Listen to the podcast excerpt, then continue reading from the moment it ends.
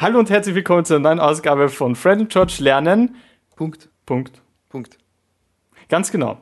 Ich würde sagen, wir werfen den Generator gleich an.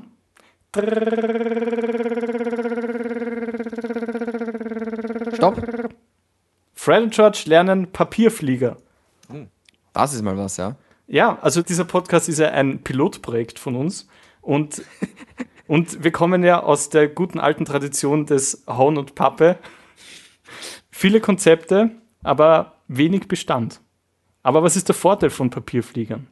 Das Schöne an Papierfliegern ist, dass es nicht viel benötigt, um sie anzufertigen, aber es unglaublich viele Variationen gibt und auch, glaube ich, keinen Deckel, wie kompliziert man das dann doch macht, einen sehr tollen Papierflieger auch zu machen. Der große Unterschied zwischen echten Fliegern und Papierfliegern ist doch der, dass es bei Papierfliegern nur darum geht, wie lange er fliegt, wenn man ihn einmal wirft. Und Ja, worum geht es Ja. eigentlich beim Fliegen? Leicht Distanzen zu überbrücken. Schnell vor allem. ja. Aber nicht umweltfreundlich. Ja, genau. Und da- genau da wollte ich gerade einhaken. Ähm, ist der Papierflieger vielleicht die Zukunft? Vielleicht ist tatsächlich der Papierflieger das Transportmittel der Zukunft. Ich stelle mir zumindest es sehr schön vor. Also das wäre doch mal eine schöne Geschichte für ein Kinderbuch. Eine Zukunft, in der man auf Papierfliegern die Welt bereist. Also Thomas Brezner, wenn du uns jetzt zuhörst, du kannst dich nachher bei uns bedanken. Ganz genau. Also ich, ich sehe es schon vor mir, die Geschichte Peter und seine Papierflieger. ähm, was fehlt noch? Irgendein P fehlt noch. Ja, das papirale Zeitalter. Genau. Bis jetzt waren die Zeitalter der Menschen immer sehr Stein, Metall und so weiter. also alles aus sehr harten, beständigen Sachen. Vielleicht sind wir jetzt in einer Phase, wo alles flexibler werden muss. Flexibler wie ein Blatt Papier. Oder flexibel wie ein Aal. Da ist mir nämlich eingefallen, äh, hast du schon mal einen rothaarigen Aal gesehen? Tatsächlich nicht. Nicht, weil in, in London kommt er recht oft vor und dort nennen sie ihn Ginger Ale. Ja, ähm, ja den konnte, konnte ich tatsächlich noch nicht treffen und auch nicht trinken. Weil das siehst du nur, wenn du mit dem Papierflieger äh, über den Kanal fliegst. Aber eins, also ich habe ihn leider noch nicht getroffen, auch nicht getrunken, aber ich habe schon eine Werbung von ihm gesehen. Und Ginger Air ist ja eine ganz neue Fluglinie, die sich wirklich darauf ähm, spezialisiert hat, nachhaltiges Fliegen zu ermöglichen. Zum Beispiel eben mit Papierfliegern. Das einzige Problem, was es gibt, ist, wie fliegt man bei Schlechtwetter? Weil der größte Nachteil von Papier ist, es kann sich aufweichen und dann stürzt man ab. Das Problem haben es damals auch schon gehabt in den 70ern bei den Papierschiffchen. Ja. Ja. Bis heute noch nicht gelöst, aber sie forschen jetzt wirklich intensiv dran. Also Bill Gates investiert auch Milliarden an Millicents in diese Projekte. Ja.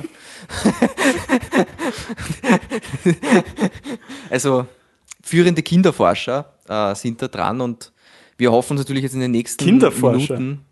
Ja, also das sind elfjährige Forscher, ja, die wirklich Ah, ja. Sich das zum Lebensprojekt gemacht haben, für eine Zukunft zu sorgen. Ja, wir, wir brauchen die Kreativität der Kinder, vor allem die unbefangene Kreativität, die nicht so wie bei Erwachsenen gleich ähm, eingeschränkter wird.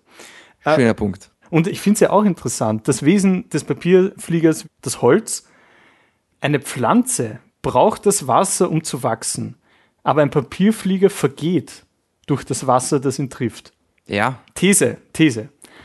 Wenn man es schafft, in Papierflieger Chlorophyll zu injizieren und Chloroplasten einzubauen, könnte es möglich sein, dass der Papierflieger zur fliegenden Pflanze wird, die Photosynthese betreibt und somit Energie aus der Sonne gewinnt. Vielleicht ist das die eigentliche Antriebsform der Zukunft, ist nämlich die, dass wir in mobilen Pflanzen herumfahren, die so viel Energie produzieren, dass sie uns transportieren können. das ist mal wirklich eine Idee, ja. Stell dir das doch vor. Das wäre total biologisch, ja. Und ich glaube, mein lieber Fred, ja, solche Ideen können auch nur aus den Köpfen eines Menschen entspringen.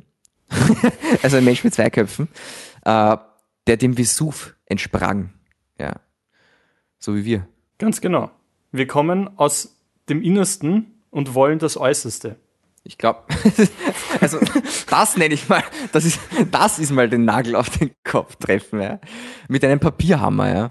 Ganz genau. Und was dann noch unser Origami-Meister zu sagen hat, das erfahrt ihr jetzt.